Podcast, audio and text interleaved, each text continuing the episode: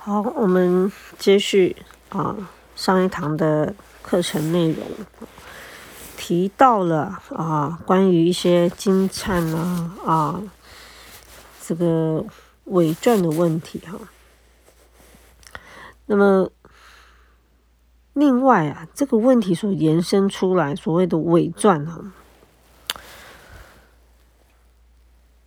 基本上在我们文里面。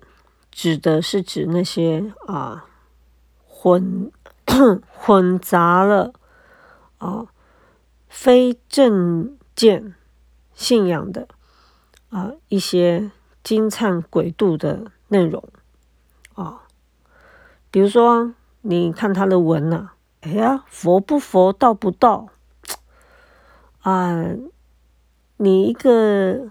有正信信仰的佛教徒，你看那个文，你就会嗅得到这个味道，会觉得说：“哎呀，这个忏本啊，这个经本的这个思想啊，好像是哎怪怪的啊。”而并不是指啊，这个地方啊，并不是指说啊，哦，比如说啊，乌达国师啊所写的像水忏啦啊，比如说梁武帝啊。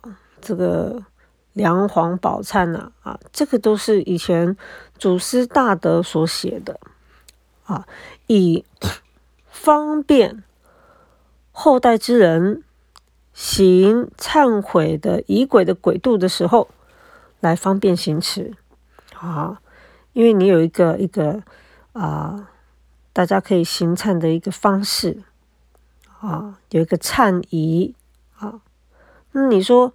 啊，这祖师大德他们的这样子高深的修行所记录下的经验，所写下来要利益众生的后代众生有没有因此而得到受益？有的啊，所以这里所讲的啊，然后啊，是指啊那些啊啊所谓的伪传，讲的是那些。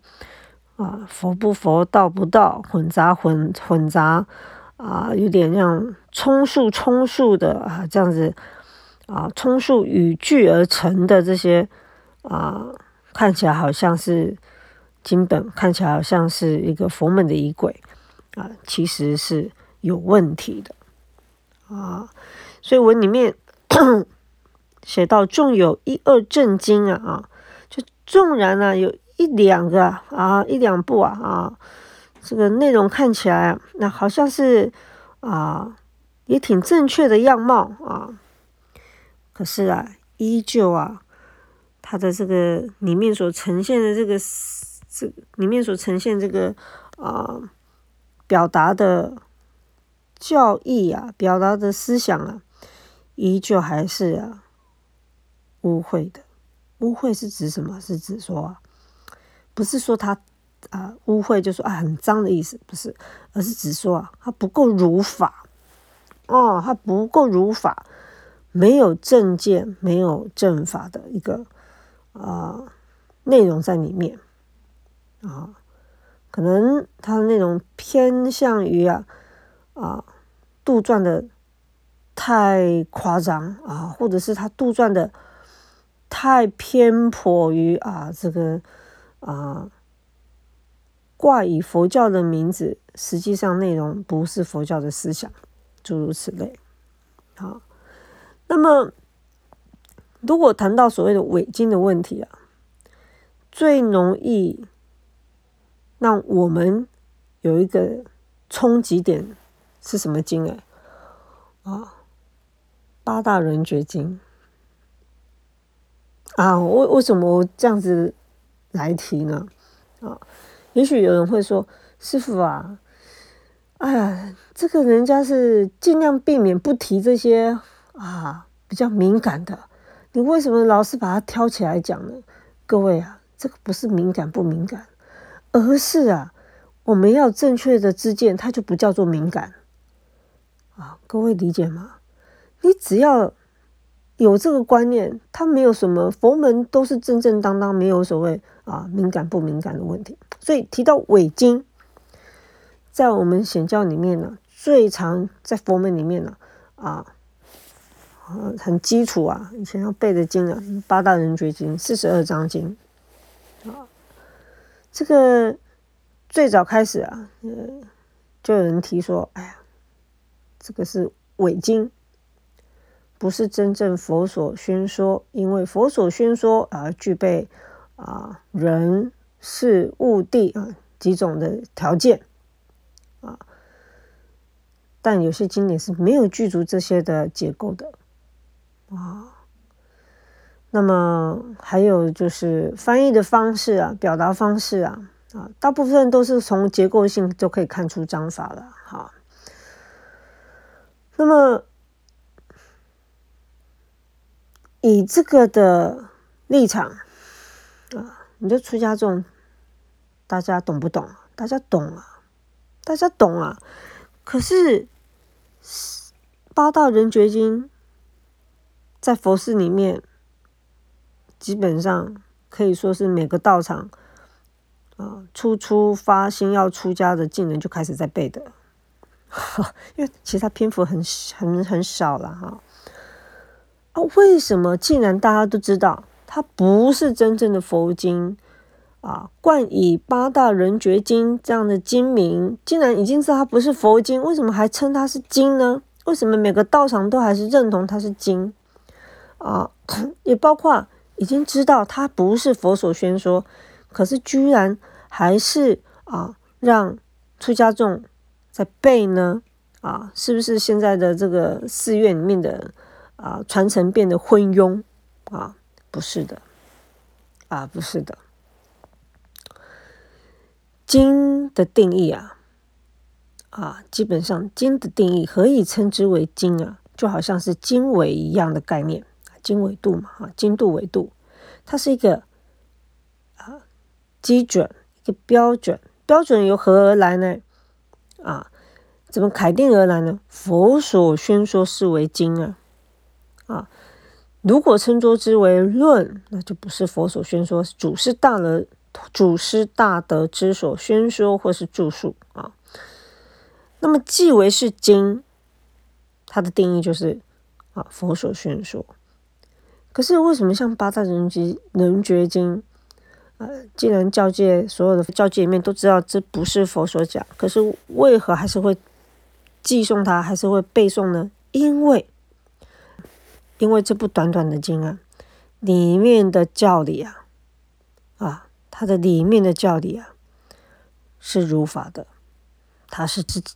它是正法，它没有夹杂其他的啊这些啊相似佛法的观念，没有啊，所以伪传、伪经啊，伪传、伪经，你说哎，佛门里面还没有是啊，常常在知道是伪经的这个流传啊，少少的还是会有。啊，但是，嗯，到了现在这个时代啊，那几乎已经过了那些啊啊似是而非啊啊，因为现在的这个资讯太通透了，以前是口耳相传的，现在不是啊，现在是这个，哎呀，网络一发，全部的人通都知道了啊，你给人家打小报告的事情啊。只要你打小报告的对象是稍微有名的人哇，马上啊，哎，好事啊，好事没人知哈，可是坏事传千里啊哈，马上就传出去了啊，所以现在的时代啊，跟以前不同啊，有很多也已经做了这个啊确认呢啊啊，跟这些的所谓的这个教务啊啊举证啊。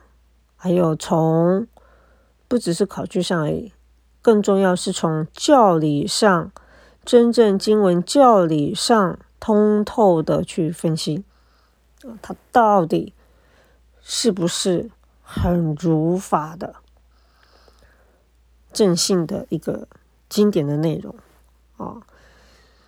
所以，呃，你如果不知道如何分辨呢？啊，你如果不知道如何分辨。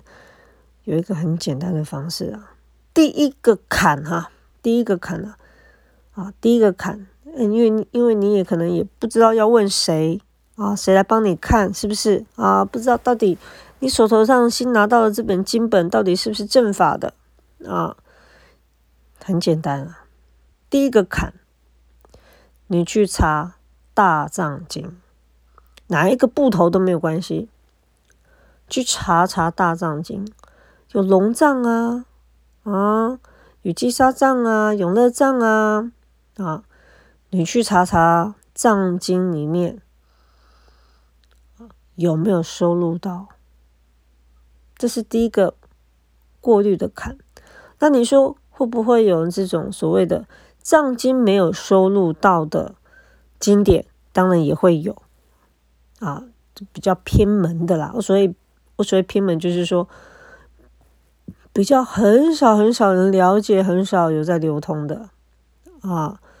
否则基本上啊，大藏经啊，在一般流通啊，有在这个宣流遍布的这个弘法的这个时代来讲啊，啊，大部分在藏经里面啊，在大部头的藏经里面都是可以查得到的。啊，除非是啊非常。罕见的啦，比较少少听闻过的，但是当然相比较起来啊，啊，真正佛经的数量是非常庞大的，三藏十二部啊，啊，所以你真正有在流通，一般现代的人知道的经典的啊，其实这个跟整个佛经啊。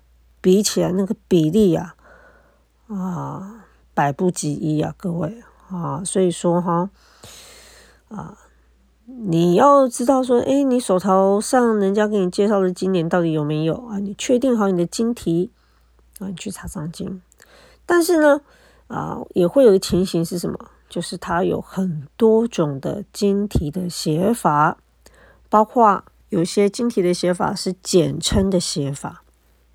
啊，你也可以就近呢啊，来问你所认识的法师，给你确认到底有没有这部经啊？啊，这部经到底是对还不对的啊？所以以前的人遇出家众少啊，现在的出家众啊，当然也是没怎么多，但是因为，哎，也是拜科技所赐啊啊，各位在这边听这个我的这个呃佛学分享。哎，不是也是从手机而来吗？啊，都联系得到的啊，都可以跟啊师傅来来确认啊，你手头上有的这部经典到底是不是伪经啊？那你当然你你第一个坎你就哎解决了，是不是啊？好，但是哎，对古代啊，是只要有一本经本啊。哇，大家就已经是非常的欢喜了，哪还会有脑子去想说，哎呀，它到底是真的假的啊？所以这个时代的变化，有时候有好处也有坏处啊。现在这个时代好处就是资讯很通透啊，但是有没有坏处？有，坏处就是太通透了，包括其他的杂论书籍。其他的世俗的一些诱惑也非常的通透，可不是吗？啊，然后选择也很多，反正反正选择太多了，哎，每个人开始用挑的，哎，这个，哎，这个腔调我不喜欢，哎，这个讲述的方式我不喜欢啊。哎，这个师傅啊讲太慢，我不喜欢；这个师傅讲太快，我不喜欢。很多的不喜欢啊啊，挑挑挑挑到一个他喜欢的听。以前不是哎，以前是有法师讲哦，以前我们啊是有法师讲，哎，赶快请来。还有乡音没关系，克服很努力的重复听，他到底讲什么啊？甚至啊，像有有一些法师使用的这个语言不一样，没关系，我听翻译，翻译的乱七八糟的哈。哎，有时候这个语句翻译的程度不一定很好，语句啊，你要自己去尽量去善解去体会啊，到底这个师傅在讲什么所以呀，因缘不同啊。以前有个法宝，哇，大家就轮流听，哎，你听完借我，你听完赶快借我，哎，都是这样子的嘞。现在不是啊，现在是啊，很好是吗？哎，你传给我，传给我，传给他的，他也不一定听啊。啊，我太忙了，忘记了。哎所以一个时代一个时代不同哈，一个时代一个时代不同。但我想啊，不管时代怎么不同啊，修行的本质是不会改变的。对于一个修行上面有道心的人啊，他所面对的困难呢，绝对会逐一被克服的。啊，所以关键点上头来讲。还是取决于什么？取决于我们修行的道心与否。只要有这个道心啊，你的这个因缘啊，你就会接触到正法，你就会避免掉去接触很多那种奇奇怪怪的因缘的啊外道法很多人啊是。拐个很大的弯呐，到年纪很大才真正接触到正法。中间呐，啊，学这个什么跑灵山的啦，啊，跑这个啊通灵的啦，啊，跑东跑西，跑东跑西，跑到后面才终于接触到正法。啊，但有的人不一样，有的人他有福报，他有这个根基，一开始接触。他就没有接触到那些奇奇怪怪的，哎，马上直接就接触到佛教的正法，啊，这个是非常很很很不可多得的一个善因缘。无论如何啊，不管各位啊过去接触了什么样的过程，今日有因缘啊，啊，我们可以在这个正法当中啊，在。佛门当中，在经典当中能够得到受益啊，啊，终究是啊，所谓回归正途了啊，起码不会偏颇了啊。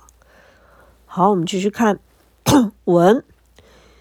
又近时，诸心学家见佛经渊博，意见常取而观览，览经时。非仰卧倚靠，则卷之若简。思之现象，俱非学佛者之所宜，更不应称居士沙门也。啊，好，先到这哈，先到这。他说啊。进来啊，有很多新的这个学家啊，新学家是啊，这个基本上都算是知识分子了啊。简单的讲哈，就是这些知识分子啊，他看到这个佛经啊，哎呀，思想非常的渊博，所以呢，也会常常啊，哎，来翻阅佛经啊，取而观览嘛，哈，常常也会来。翻翻佛经，看看佛经讲什么啊？览经时啊，阅览经本的时候啊，啊，不是这个啊，这个靠着椅背嘞啊，不然就是这样子握着看嘞啊。以前的文人也是这样子的哦啊，你不要说现在的懒骨头啊，你去看以前的宋画哈。古代那些画作啊，就文人啊，哈，哎，其实有时候也有画到一些他们的啊一些生活的居家的一个场景，你会发现，哎，也有人是毕恭毕敬的，可是也有人也是做的歪歪七扭八的啊，坐没坐相啊，哎，看个书也会半躺，也是啊，你你看现代的人会有的，古代人其实也是会有啊，其实也是会有的哈。甚至嘞啊，若卷之若桶啊，刚刚我念刚刚看错啊，若卷之若桶，能够念念的怪怪，我好像念成卷之若简哈。例如像这个卷筒一般的啊，就好像这个关圣帝君哈，有一个他不是啊要削骨医治嘛啊，那又没有上麻药啊，哎，所以呢，这个关公啊，哎就把书给卷起来，认真的看书啊，哎转移注意力啊啊，一直都有留这幅画跟塑像。哈哈，这个大家我不晓得大家大家有没有这样的印象了哈，在我所处的环境啊，几乎这一幅像对我们这个周边人来讲，几乎是很很熟悉的哈。你就把这个书啊卷起来，这样子读。那么书卷起来读，因为以前这里你就会了解，这里的把书卷起来，这时候的书。已经不是啊，以前所谓的这个啊竹子啊，写在竹片上，不是那个时代，这个是已经有啊这个线装古书线装的技术了，所以他所看的佛经啊，也 也并不是这个折子本。折纸本没有没办法这样卷啊！折纸本就你最起码一定得捧着，否则它就散了啊。所以嘞啊，表示这个书啊，佛书啊，啊佛经啊，一定是啊线装本的古书的线装本啊。其实啊，这些都是不适当的。思之现象，俱非学佛者之所宜呀！啊，都是不适当的啊。世俗的文人啊啊，也许啊啊，他们喜欢把书怎么卷啊？文人有文人的个性啊，有文人的脾气呀啊。可是学佛者不会，为什么？因为就是源于我们对经本的恭敬，看见经本，就好像啊。如临佛法之前啊，因为经本是代表佛所演之教啊，看到佛像如佛所在，因为经啊啊也有这样子表征的意思，所以我们放经本啊，我们不真的是完完全全不敢乱放了啊，也不会把它夹在腋下这样子走，像一般世俗书这样子哈，夹在腋下。或者或者随便手啊，在侧边拿着，不会，经书一定是捧着的啊，就像之前的文一样啊。上一堂课讲经书都是捧着的啊，绝对不可能啊，把它卷起来，卷起来跟跟这个啊卷之若筒啊这样子啊来来来这个持守，不可能的啊。如果你有这样子的习惯啊？你拿金本还这样子拿法啊？那你就不不应该称作居士了，也不可能被称作沙门了，因为这个都不可能是法师或佛教这个三宝弟子所为之事啊！啊，这都不是啊。三宝弟子啊，或者出家众所为之事，因为我们都是非常尊重法宝的。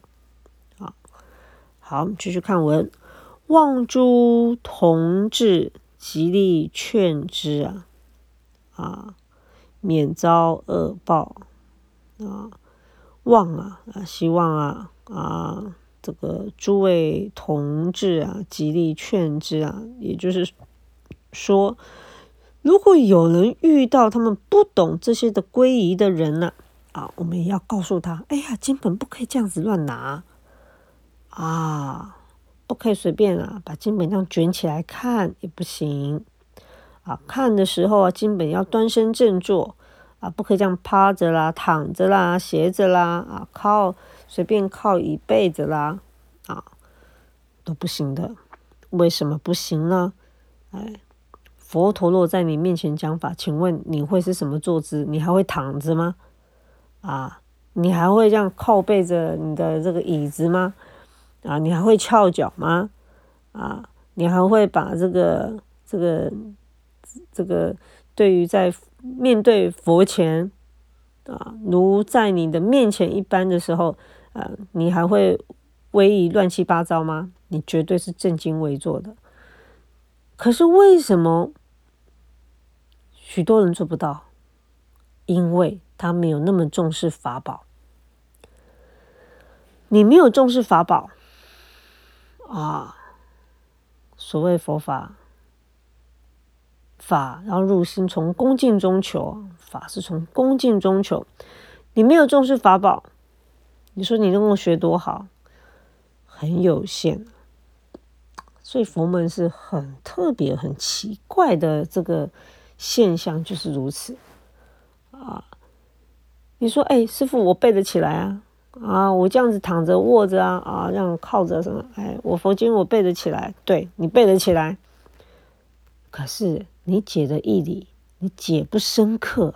为什么解不深刻？我师傅我能解释啊，对你解释，你解释往往都是什么？因为你没有入心，所以解释还是用文字解释文字。有入那个心的时候，你绝对不敢对法宝这么对待。啊。就好比说啊，一个读书人呢，一个读书人呢，他不敢去烧这个带有字写字在纸上的纸，他不敢烧。